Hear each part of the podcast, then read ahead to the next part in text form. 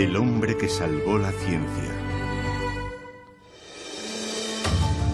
Es la encarnación perfecta del espíritu renacentista. La Gioconda o Mona Lisa es la pintura más famosa del mundo.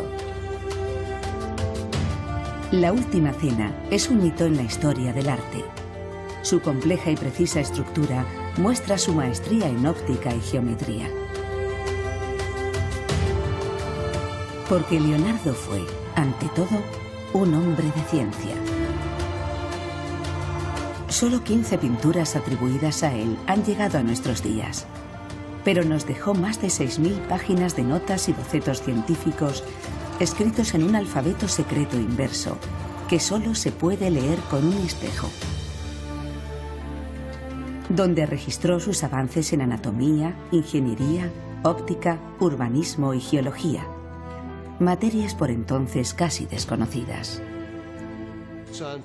Estos conocimientos científicos que tanto anhela conseguir le permiten enriquecer su faceta artística, poética y filosófica.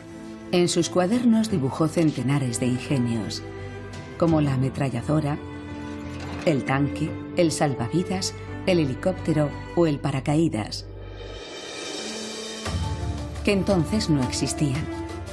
Pero tras su muerte en 1519, sus papeles se dispersaron y muchas de sus notas no fueron publicadas hasta el siglo XIX. Nunca podremos saber hasta dónde habrían llegado Galileo, Descartes y Newton si hubieran podido examinar los manuscritos de Leonardo. Con el paso de los siglos, sus papeles fueron compilados en diez cuadernos o códices, que proporcionan mucha información y plantean numerosas preguntas. Ciertos bocetos son similares a los de otros inventores anteriores a él. ¿Es posible que, en ocasiones, este genio legendario se limitara a copiar el trabajo de otros?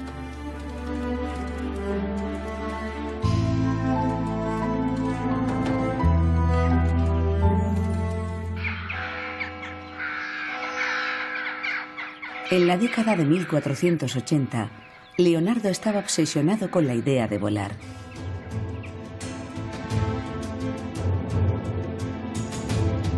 Y en sus estudios aerodinámicos incluye el dibujo de un hombre cayendo por el aire, colgado de un extraño ingenio parecido a un paracaídas.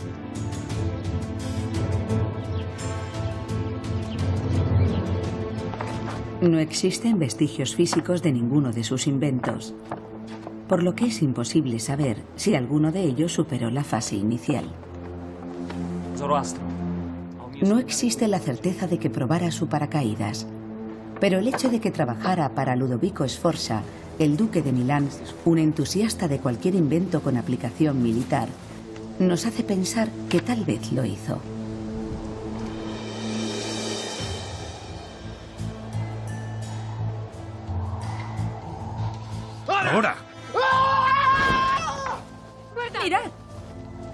Pero Leonardo no fue el primero en soñar con volar, ni en dibujar los medios para hacerlo.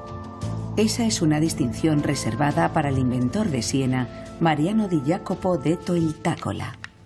Este dibujo, el diseño de un paracaídas, es el más antiguo que conocemos y es muy similar al de Leonardo. Aparece en un manuscrito custodiado en la Biblioteca Pública de Londres.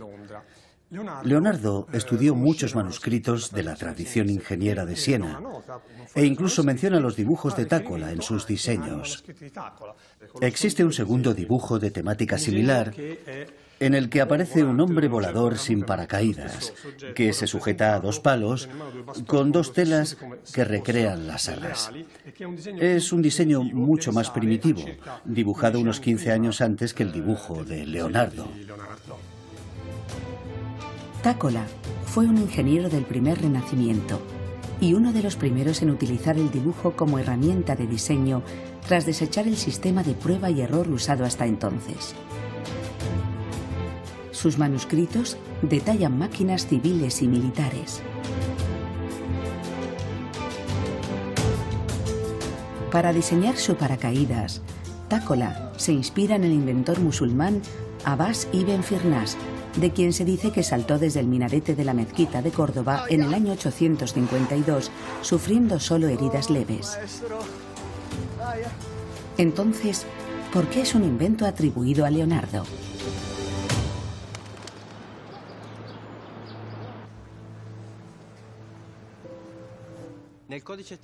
En el Códice Atlántico encontramos el paracaídas de Leonardo, que como hoy sabemos no es el primero en idear.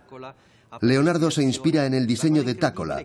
Sin embargo, y esto es importantísimo, sí es el primero en detallar el material idóneo para su fabricación, una tela confeccionada con lino encerado. Debe ser un paño de lino sin poros para que el aire no lo atraviese, un material impermeable que se comporte como las plumas de los pájaros. Y describe por primera vez cómo debe ser construido este objeto y cuáles deben ser sus dimensiones. En esta otra parte de la hoja introduce otro tema muy interesante al que, como vemos, dedica muchas páginas, la construcción de una máquina voladora. Cinco o seis pequeños pero detallados bocetos en los que Leonardo se presenta como algo más que un artista o un disparatado inventor. Por primera vez descubrimos a Leonardo da Vinci el científico. Leonardo mejora decenas de inventos ideados por Tácola, como la bomba de tornillo, un dispositivo para elevar agua, o el salvavidas, para que los caballeros con armadura puedan atravesar los cursos de agua. Leonardo también copia el snorkel, añadiéndole flotadores para garantizar el flujo de aire y válvulas que contrarrestan la presión del agua. Y mejora el fantasioso diseño del submarino de Tácola, basándose en principios científicos. Tácola muere en 1453, menos de un año después de nacer Leonardo. Este descubre sus diseños en el transcurso de su aprendizaje artístico, que comienza en 1467, a los 15 años de edad.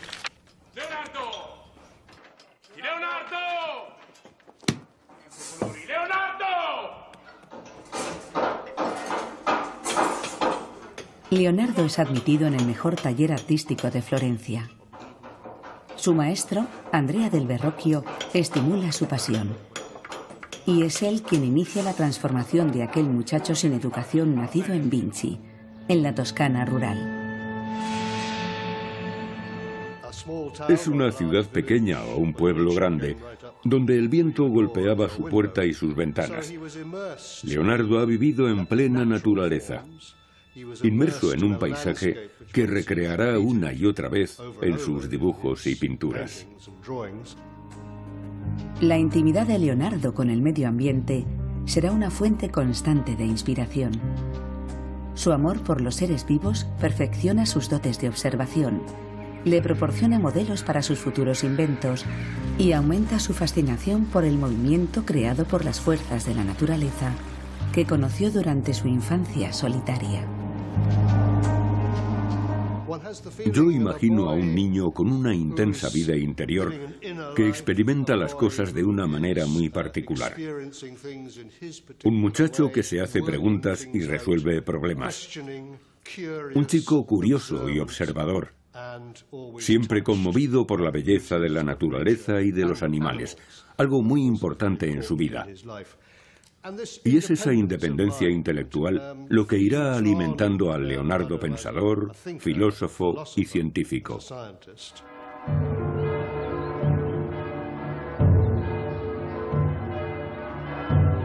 Leonardo no recibe una educación formal, ya que los artistas e ingenieros son formados como artesanos. Pero él ha caído en manos del mejor maestro. El estudio de Andrea del Verrocchio tiene una producción versátil y muy variada. Uno de sus campos más importantes es la pintura. Pero su arte va mucho más allá, ya que Verrocchio es ante todo un escultor. Es un espacio de trabajo comunal lleno de los olores y sonidos de lo que casi podríamos calificar como una industria ligera. En el taller de Andrea del Verrocchio, Leonardo se forma como pintor, como escultor y también como ingeniero. Porque cuando los alumnos se disponen a pintar un cuadro, no pueden ir a una tienda a comprar el barniz. Tienen que hacerlo ellos mismos. Y lo mismo pasa con los colores. Y cuando terminan una estatua encargada por una iglesia, son ellos los encargados de subirla hasta el altar, lo que los obliga a construir la maquinaria idónea para esa tarea. Así que lo que aprende Leonardo junto a su maestro es un gran compendio de arte, ciencia y tecnología. Una cultura de taller que sin duda estimula su enorme curiosidad científica. Leonardo. Es una enseñanza basada en la práctica, que le obliga a resolver problemas concretos y le enfrenta a constantes desafíos. Su interés por la maquinaria se acelera de forma muy notable en 1471, cuando al estudio de Verrocchio se le encomienda la tarea de colocar el gran orbe de cobre justo encima de la linterna, sobre la cúpula de Brunelleschi que corona la Catedral de Florencia.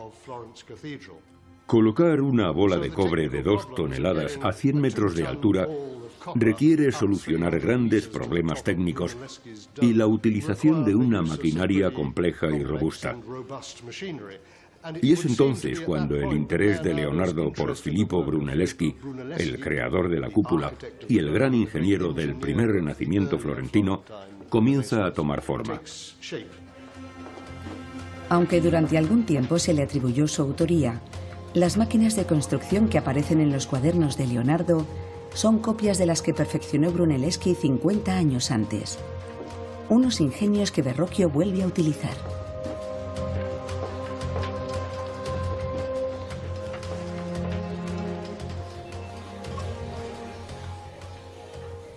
No debemos olvidar que este periodo floreciente es también el renacimiento de las máquinas, un renacimiento técnico muy visible en la ciudad de Florencia, en la cúpula de Brunelleschi, que constituye un extraordinario logro técnico que requirió cálculos matemáticos muy complejos.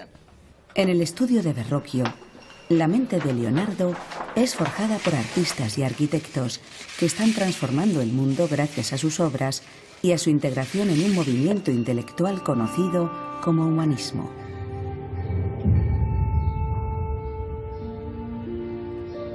Los humanistas creen en un futuro mejor para la humanidad, para el desarrollo del ser humano.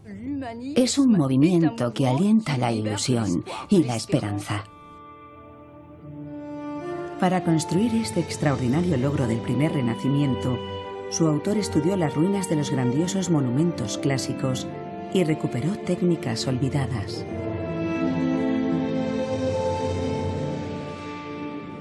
El redescubrimiento de la antigua cultura grecolatina constituye la base del humanismo, que trata de recuperar la grandeza borrada por siglos de invasiones, plagas y decadencia.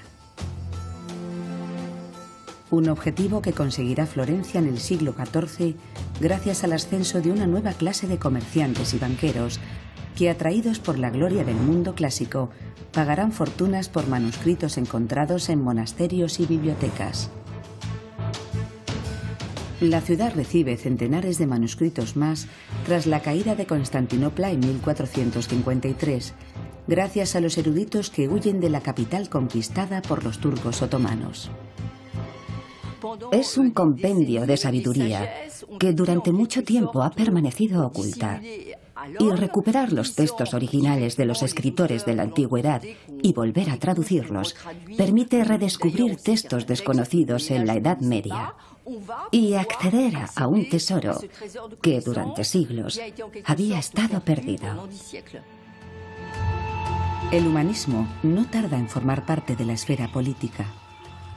La familia más poderosa de Florencia, los Medici, crea una academia para impulsar y controlar la difusión del conocimiento antiguo.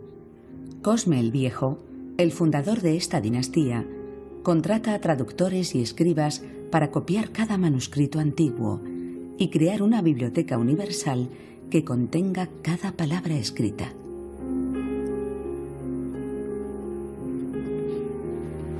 Su nieto, Lorenzo el Magnífico, también se muestra ansioso por promover el humanismo y aumentar la fortuna y el prestigio de su familia. Lorenzo nació tres años antes que Leonardo y tras recibir una educación elitista se ha convertido en un mecenas de las artes y del taller de Verrocchio. Pero para los aristócratas humanistas, los artistas e ingenieros son poco más que simples trabajadores a los que se paga por cumplir sus encargos, que suelen incluir la descripción de la escena y los colores, el tamaño de la escultura o el lienzo e incluso el número de ángeles. Lorenzo está aquí. ¿Seguro? Segurísimo. Lorenzo de Medici es un importante cliente del estudio de Verrocchio, pero las pruebas de su apoyo a Leonardo resultan endebles. Yo diría que existen pruebas de todo lo contrario, de que Lorenzo no apoya a Leonardo porque lo considera poco fiable. Leonardo tiene fama de distraído e irresponsable. Deja pinturas sin terminar. E incluso abandona encargos cuyo importe ya ha sido abonado.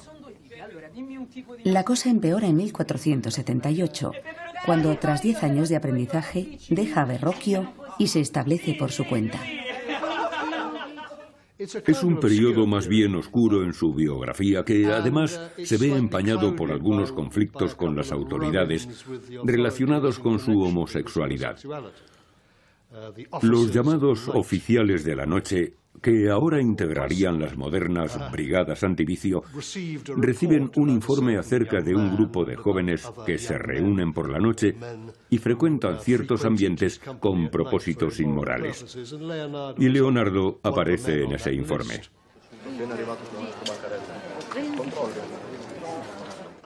Durante este periodo crítico, Leonardo es presa de la incertidumbre está sufriendo una crisis de autoestima al comprender los límites de su poder y de su estatus.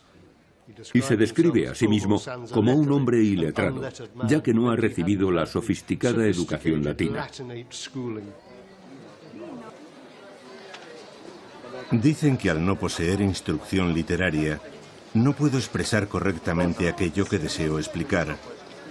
Pero ellos no saben que en mi trabajo la experiencia pesa más que las palabras y que al no ser capaz de citar a otros autores, debo confiar en algo mucho más grande y valioso. La experiencia, la maestra de los maestros.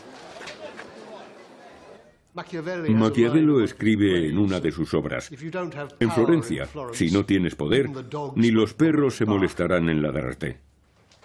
Y eso es lo que le sucede al joven Leonardo. Se siente excluido del sofisticado y refinado mundo intelectual.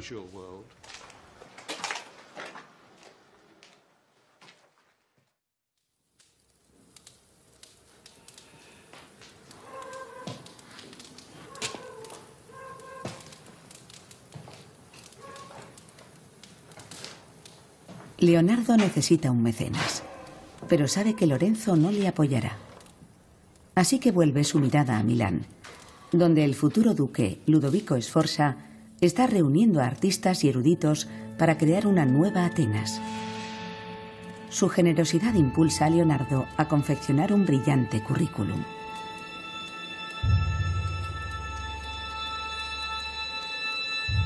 Mi muy ilustre señor, me animo a presentarme ante usted y a revelar a su excelencia mis secretos de guerra Puedo construir carros acorazados, seguros e inexpugnables, que irrumpirán entre las filas enemigas a salvo de su artillería, y un cañón muy fácil de transportar, que dispara una mortífera granizada de proyectiles de piedra que causará innumerables bajas, y cuyo humo siembra el terror y la confusión en el bando contrario.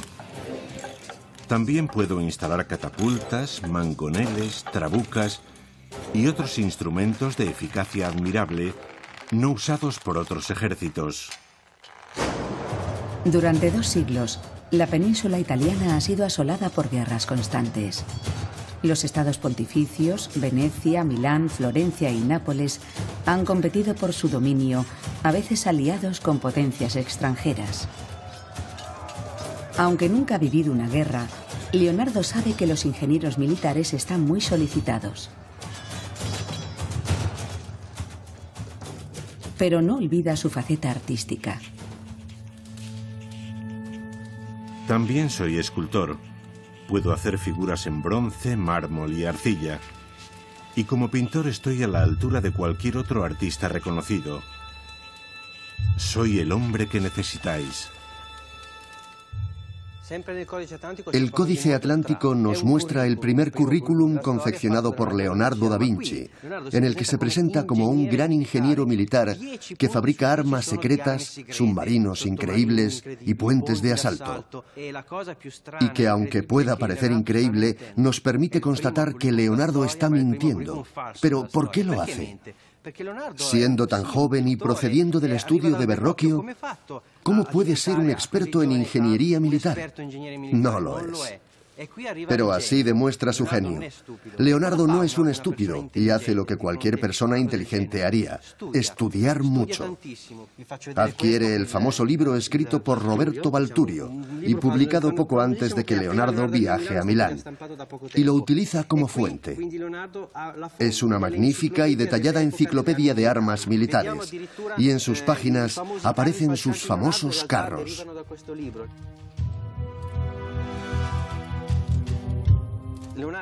Leonardo se inspira en este libro, estudia cada página, copia sus ingenios mecánicos y los presenta como invenciones propias. Esto es un hermoso predecesor de su futuro tanque. Es un vehículo armado y blindado que puede esconder cañones en su interior. Impreso en 1472 sobre las artes militares de Roberto Balturio, es uno de los primeros libros ilustrados impresos. Leonardo recurre a él por necesidad. Pero su genio científico le permitirá mejorar los prototipos de Balturio y crear revolucionarios carros de combate, máquinas de asedio e incluso una ametralladora. Esta es una ametralladora esferoidal, un arma con muchos cañones y una gran movilidad. Si te enfrentas a un enemigo que se desplaza muy rápido e incluso hacia arriba, esta máquina te permite seguir todos sus movimientos casi con la eficacia de un arma moderna. Gracias a su esfera central interior puedes perseguir a cualquier blanco móvil. Es una máquina fantástica lista para disparar, que ha sido reconstruida tal y como fue concebida por Leonardo.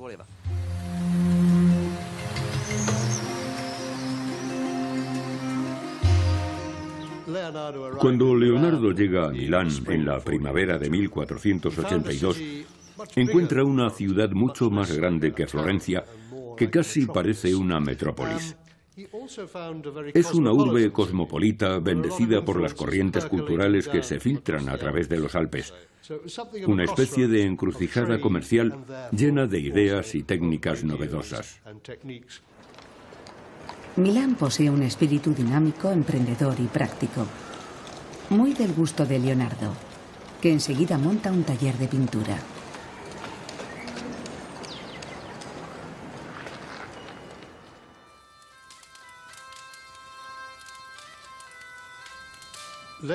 Uno de los trabajos más famosos de esa época es el retrato de la amante de Ludovico Sforza, Cecilia Gallerani.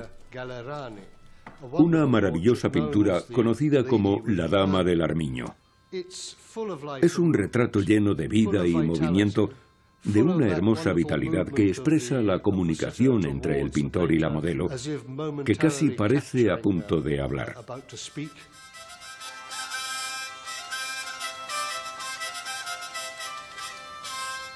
Desde el principio llama a su ciencia la ciencia de la pintura. Y su razonamiento es, si quiero pintar los objetos y seres vivos que me rodean, las plantas, los animales, el cuerpo humano, las emociones humanas, si quiero pintarlos, necesito comprenderlos. Necesito investigar los mecanismos de la naturaleza. Y esa es la base de su interés científico, comprender la naturaleza de la vida. Ese es su propósito.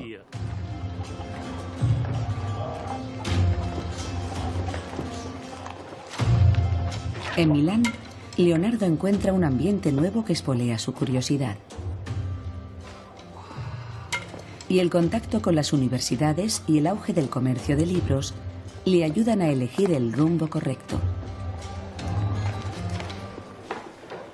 La imprenta fue inventada pocos años antes del nacimiento de Leonardo y cambió para siempre la escritura y la literatura. En solo 30 años se imprimieron más libros de los que se había copiado en toda la Edad Media. Y los precios bajaron un 80%.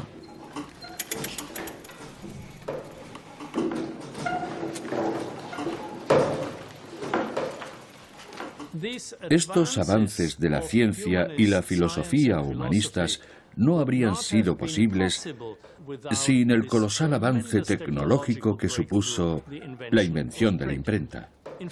Un avance al que contribuyeron dos inventos imprescindibles. El primero fue la tipografía con tipos móviles y el segundo fue el grabado, que permitió multiplicar imágenes hasta el infinito sin el más mínimo deterioro. Dos nuevas técnicas que propiciaron una difusión mucho más rápida y mucho más precisa.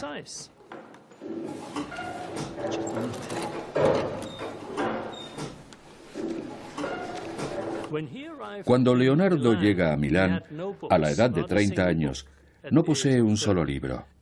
Pero ocho años después ya tiene unos 35 y unos diez años más tarde la cifra ronda los dos centenares, que son los que posee el erudito renacentista que él desea ser. Amo, amas, amat. Amamos, amatis, amant. Amabam, amabas, am... Leonardo necesita aprender latín. Y a la edad de 35 años comienza a memorizar verbos como un colegial.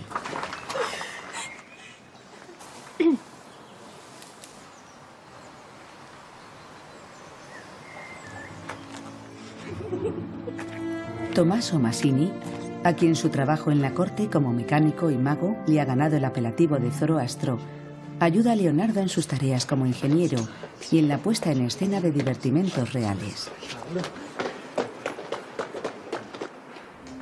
Leonardo encuentra nuevos colegas que han llegado atraídos por una ciudad dinámica y generosa y quieren reinventarse a sí mismos. Hombres como Luca Pacioli, maestro de matemáticas de Leonardo, cuyo libro La Divina Proporción será ilustrado por su alumno. Francesco di Giorgio Martini, un insigne arquitecto militar que inspirará algunas de las máquinas de guerra de Leonardo. Y Donato d'Angelo Bramante, un pintor y arquitecto que introduce el primer renacimiento en Milán y diseñará la Basílica de San Pedro en Roma. Su irónico fresco, Heráclito y Demócrito, es un retrato de sí mismo y de su amigo Leonardo, y la única imagen de este en esa época.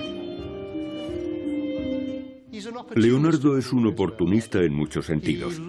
Aprende lo que necesita aprender para cada propósito y cada situación. Ha aceptado convertirse en una especie de encargado de entretenimiento para la corte milanesa. Dicho en tales términos, no suena interesante, pero es una oportunidad que le permite aunar sus intereses técnicos, científicos y de ingeniería con los proyectos pictóricos y poéticos que tiene como artista.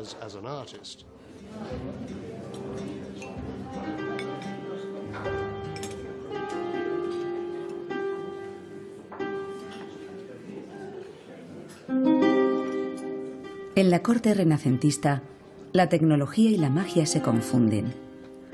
Los espectáculos de Leonardo provocan asombro y admiración, pese a que algunos son realizados con inventos muy antiguos, aunque poco conocidos.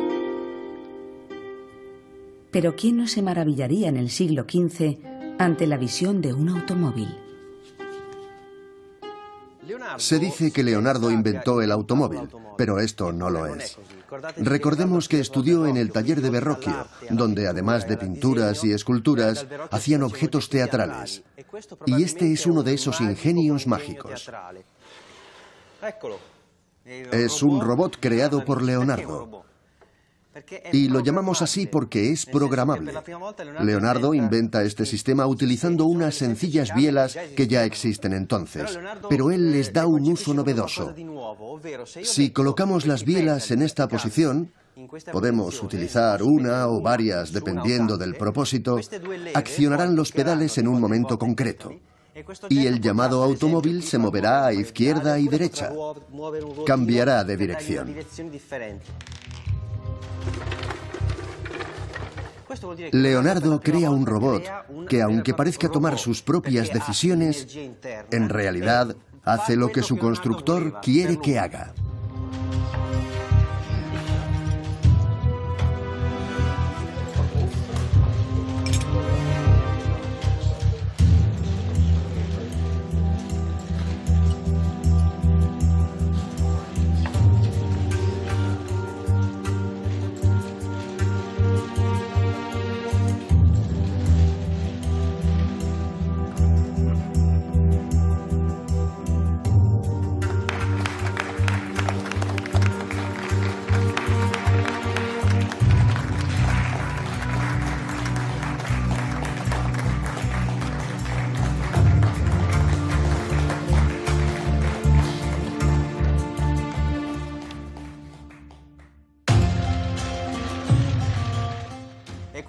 Es la realización de un sueño que se remonta a la antigüedad, donde inventores como Herón de Alejandría crearon objetos mágicos por el placer de fabricar cosas que antes no existían.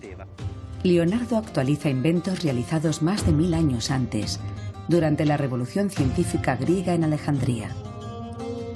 En el siglo I, Herón escribió un libro de magia que incluye puertas que se abren cuando se produce un incendio la primera máquina expendedora del mundo para agua bendita, e incluso un carro autopropulsado, copiado en 1420 por el ingeniero Giovanni Fontana. La Edad de Oro árabe del siglo XII impulsó el trabajo de inventores como Al-Yazari, que modernizó el trabajo de Herón con tecnologías indias y chinas descubiertas durante la expansión del Islam. Sus ingeniosos mecanismos de relojería usan dispositivos de control similares a los del automóvil de Leonardo. Estos grandes avances científicos árabes llegan a Europa a través de la España musulmana y gracias a los manuscritos recopilados en Persia y Siria por agentes de los Medici.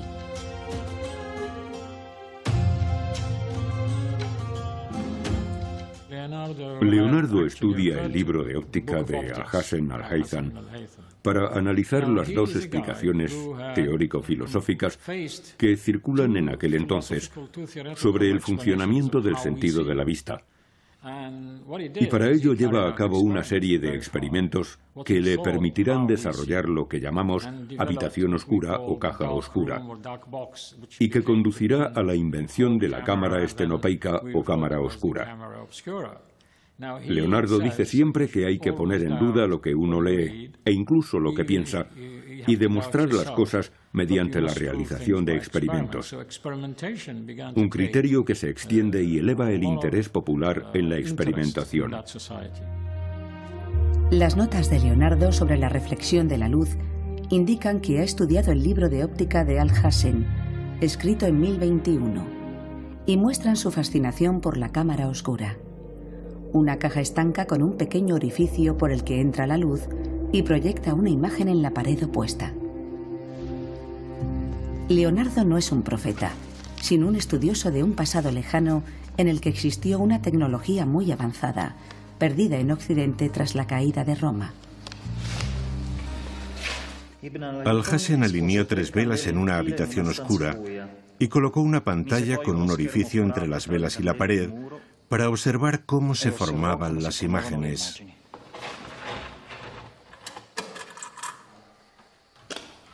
Leonardo tiene muy en cuenta el trabajo de los eruditos árabes. Su método experimental, su método empírico, nace de la lectura de aquellos textos, de unas investigaciones realizadas sin cortapisas, ya que los eruditos árabes no estaban limitados por la doctrina religiosa. El Islam les dio completa libertad para desarrollar la ciencia, la filosofía y para reinterpretar a Aristóteles. Tras estudiar a fondo la antigua tecnología, Leonardo reinventa un método de investigación olvidado durante siglos. El experimento.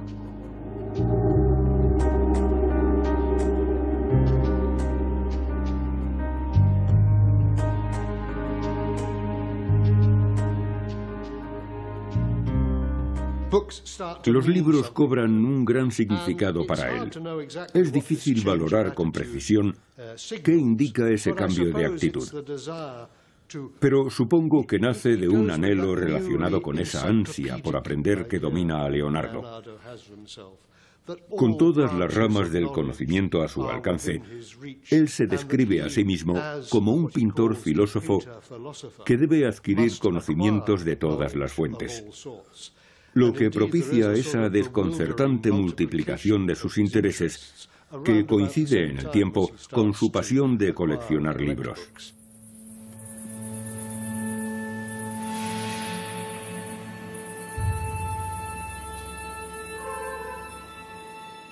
Aunque la naturaleza comienza con la razón y concluye con la experiencia, nosotros debemos comenzar con la experiencia e investigar después la razón. Una nueva traducción de Ptolomeo ve la luz en 1482.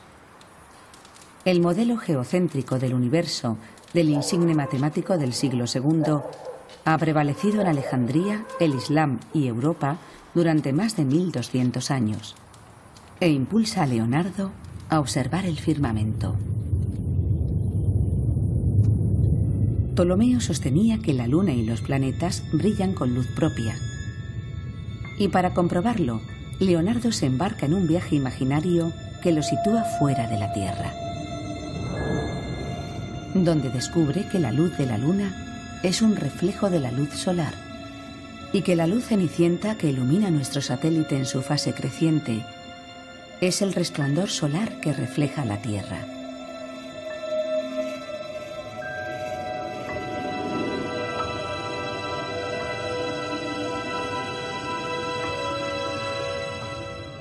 Cualquiera que estuviera de pie en la luna vería la Tierra y el agua que hay sobre ella igual que nosotros vemos la luna. Y la Tierra lo iluminaría como la luna nos ilumina a nosotros.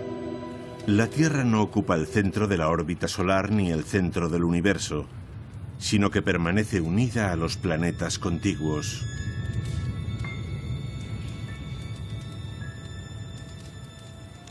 El Sol no se mueve. Una frase enigmática escrita 100 años antes de Galileo que nunca desarrollará y cuya intención científica o lúdica es imposible de dilucidar. Leonardo cree que la fuerza que mueve los cielos mueve nuestro cuerpo. Como expresa la frase de la tabla esmeralda, tal como es arriba, así es abajo. La forma humana es un reflejo de la forma del cosmos y al igual que éste, permanece inmutable. Leonardo también estudia las antiguas ilustraciones griegas y persas que guían a la medicina y decide investigar por su cuenta. El primer indicio de la implicación de Leonardo en la anatomía y la disección son unos dibujos maravillosos y un tanto enigmáticos de un cráneo humano que datan del año 1489. Uno de los dibujos pone de manifiesto que uno de sus mayores intereses es establecer la ubicación del sensus communis, que es un concepto aristotélico. El llamado sentido común, donde el cerebro recibe todas las impresiones sensoriales y reside el alma humana. Lo que indica su intención de localizar el alma.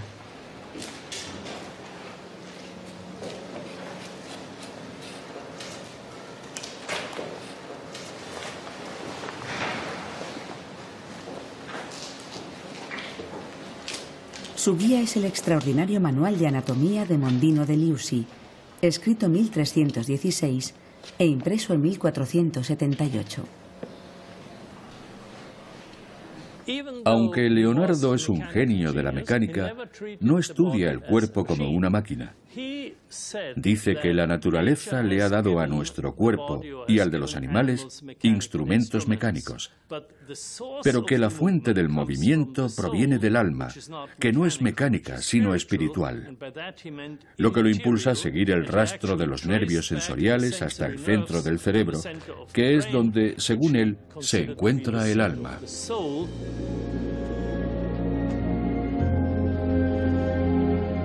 Y allí encuentra los ventrículos del cerebro, donde está convencido de que reside el sensus communis de Aristóteles.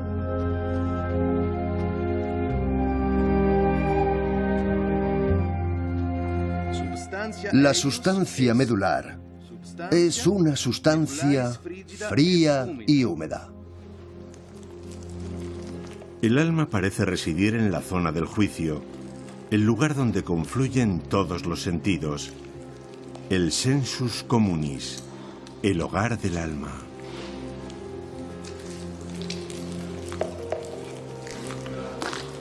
Sus conclusiones espirituales no superarán la prueba del tiempo, pero sus dibujos anatómicos nunca serán superados. Las vistas secuenciales tomadas desde múltiples ángulos proporcionan una extraordinaria visión tridimensional del cuerpo humano. Sus imágenes parecen animadas por una energía vital y dan la impresión de estar a punto de moverse. Las ilustraciones anatómicas de Leonardo, tan precisas como los dibujos de sus máquinas, solo serán igualadas en el siglo XIX por las novedosas técnicas fotográficas. Pero su autor no las publica y permanecerán ocultas e invisibles durante más de 400 años. Leonardo devora los textos clásicos al igual que sus colegas humanistas, pero con una gran diferencia. Él los analiza teniendo en mente sus observaciones en la naturaleza, su propia experiencia, y no vacila a la hora de corregir un texto clásico, aunque pertenezca a un autor consagrado. Cuando progresa en un determinado campo, lo aplica a las materias relacionadas, por lo que sus avances van formando una espiral que crece sin cesar y abarca varios campos al mismo tiempo.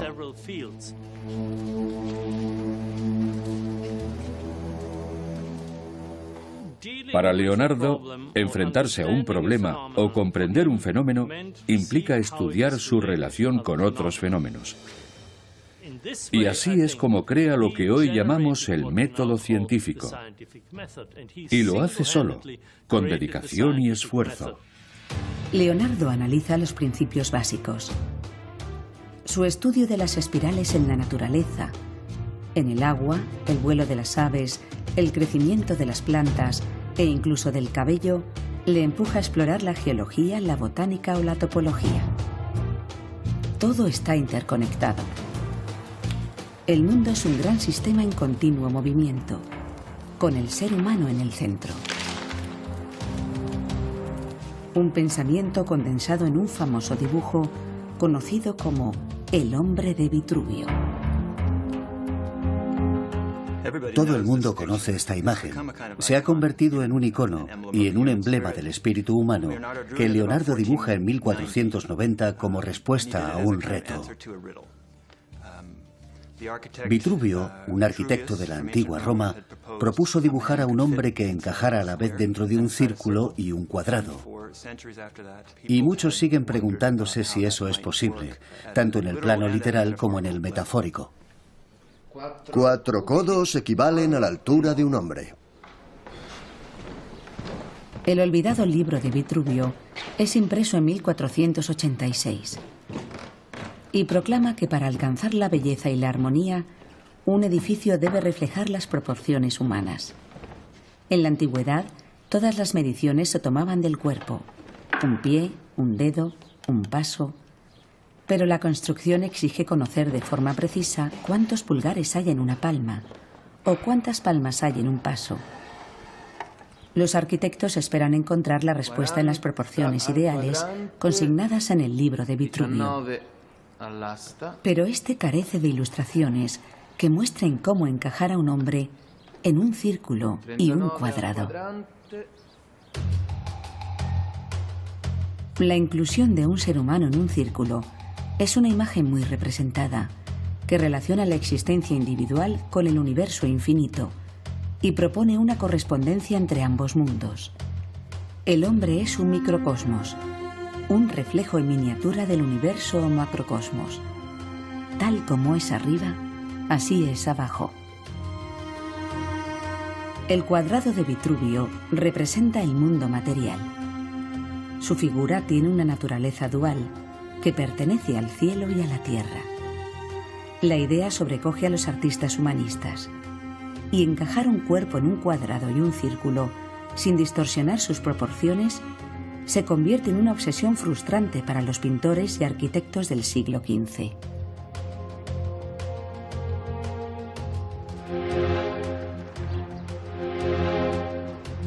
Leonardo acepta el reto. En el Renacimiento, el arte es la expresión de la armonía. Y la armonía es una cuestión de proporción. El gran arquitecto romano explicó en su obra las medidas ideales del cuerpo humano. Pero como es habitual, Leonardo pone en duda sus indicaciones e inicia su propia investigación. En 1490, Leonardo colabora con un joven arquitecto, muy interesado en el mismo tema. Y este dibujará en un manuscrito otro hombre de Vitruvio. Es un arquitecto nacido en Ferrara llamado Giacomo Andrea, que tras viajar a Milán conoce a Leonardo. Y ambos se convierten en grandes amigos. Tengo dentro de mí las medidas del cielo, de la tierra y del infierno.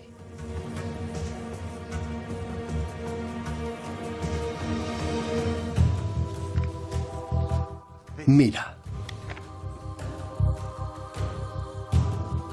En el manuscrito de Giacomo Andrea, que también data del año 1490, o incluso un poco antes, aparece un dibujo del hombre de Vitruvio muy similar al de Leonardo y anterior a este.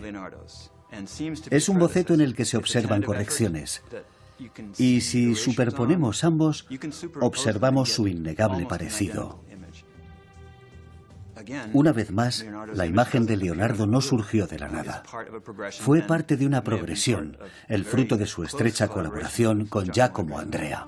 En el dibujo de Giacomo Andrea, el reino espiritual del círculo se centra en el ombligo y el reino terrenal del cuadrado en los genitales. Un rasgo inédito y brillante. El dibujo de Leonardo sigue sus pasos pero como siempre va mucho más allá. La figura de Andrea es casi una representación de la imagen de Cristo, un retroceso a la Edad Media, mientras que la de Leonardo es humana, audaz y ambiciosa. El hombre de Vitruvio es la expresión pura del Renacimiento, una figura secular y casi carnal, cuyo alcance se extiende hasta el límite del cosmos y cuyo rostro confiado podría ser el del propio Leonardo a la edad de 38 años, en pleno apogeo de sus facultades. Pintar tu propio rostro en una figura tan icónica, justo en el centro del dibujo, tal vez pueda parecer un signo de arrogancia. Pero yo lo considero muy apropiado. Nadie podría encarnar mejor el conocimiento que transmite esta imagen que la figura del propio pintor, filósofo y anatomista Leonardo da Vinci. Un artista capaz de expresar, a partir de múltiples vías, su conocimiento de la condición humana, de lo que es el hombre.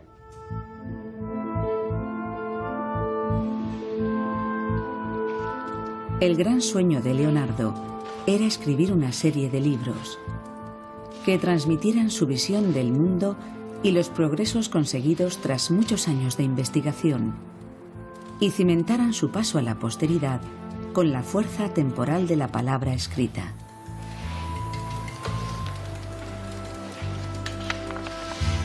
La colección constaría de un manual de pintura un detallado libro de anatomía y tratados de matemáticas, astronomía y geometría.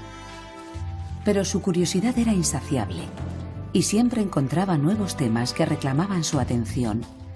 El movimiento del agua, los diluvios, el vuelo de las aves, por lo que su ansiado proyecto nunca llegó a realizarse. Leonardo fue la encarnación perfecta del espíritu de una época floreciente. Un creador que en ocasiones copió el trabajo de otros para absorber su conocimiento, transformarlo, mejorarlo y transmitirlo después como un preciado regalo.